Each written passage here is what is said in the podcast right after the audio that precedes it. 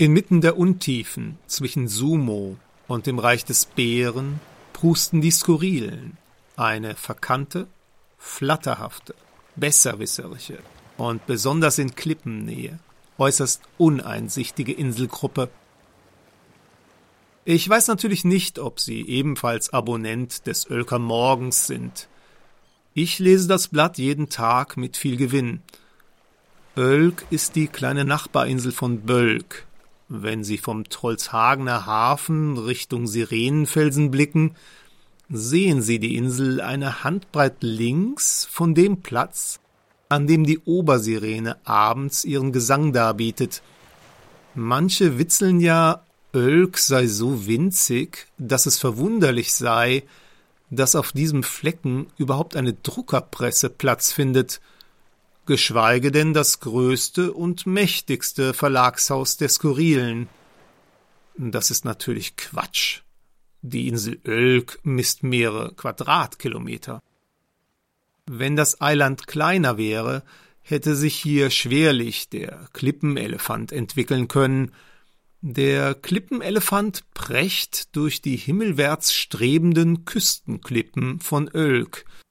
Er kann nicht nur steilste Abhänge hinauf und hinuntereilen, so dass jede skurrile Gemse neidisch ihren Bart zauselt, der Klippenelefant vermag sogar die delikate Oelker Klippenwurz abzuweiden. Diese wächst bekanntlich nur auf der Unterseite von felsigen Überhängen, die ausreichend den Meerwinden ausgesetzt sind.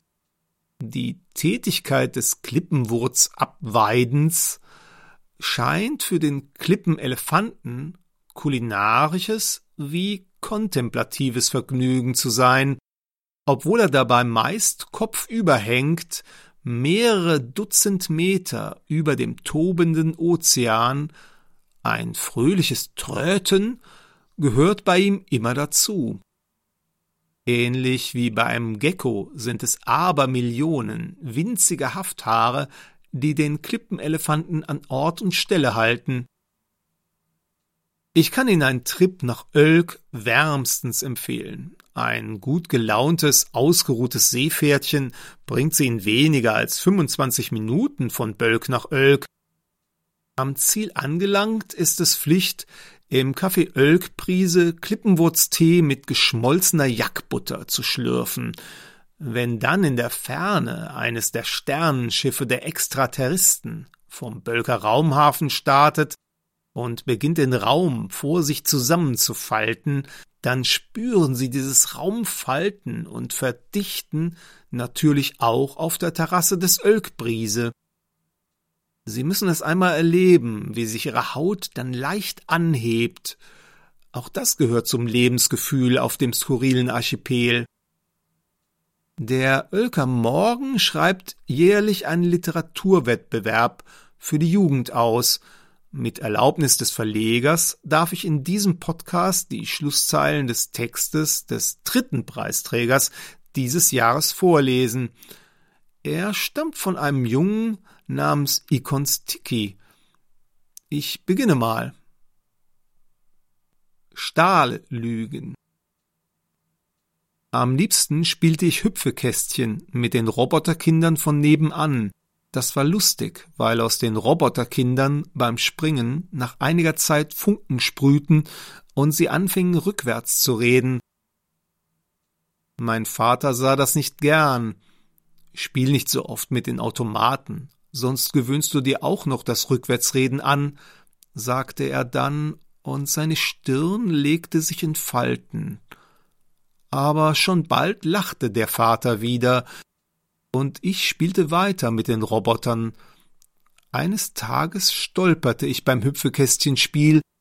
Ich schlug mir das Knie auf und erschrak. Ich hatte eine Metallplatte anstelle der Kniescheibe, auf der stand mechanische Wechselbälger für ein fröhliches Kinderzimmer. Rasch schaute ich mich um und klebte ein Pflaster auf die offene Stelle. Dazu pfiff ich ein munteres Lied, wie ich es in der Fabrik gelernt hatte. Noch heute weiß ich nicht, wann ich ausgewechselt wurde. Mir ist nicht bekannt, ob der Junge selbst Automat ist oder ob er sich in die Situation eines Freundes eingedacht hat. Ich arbeite beruflich öfters mit Androiden und mir hat der Text gut gefallen. Den Rest des Tages habe ich frei und schlendere noch ein wenig am Raumhafen entlang. Vielleicht steige ich auf die Aussichtsplattform von Barbaras UFO-Waschanlage. Es tut mir leid für Barbara, dass ihre Beziehung zu diesem Kopf des Vega-Kapitäns gescheitert ist. Zugleich ist es gut, dass sie ihre Waschanlage jetzt doch nicht verkauft an eine dieser interstellaren Ketten. Dann hätten die Raumfahrer bald nicht mehr gewusst, wo sie sind. Auf Bölk, auf Antares oder auf Vega? Überall identisches Design und uniforme Uniformen. Es hat ein Angebot von einer Waschanlagenkette gegeben, die in gleich zwei Galaxiehaufen marktbeherrschend ist. Ob das Bölker Kartellamt eingeschritten wäre? Gut, dass Barbara wieder daheim ist. Die Skurrilen wünschen skurrilen Tag.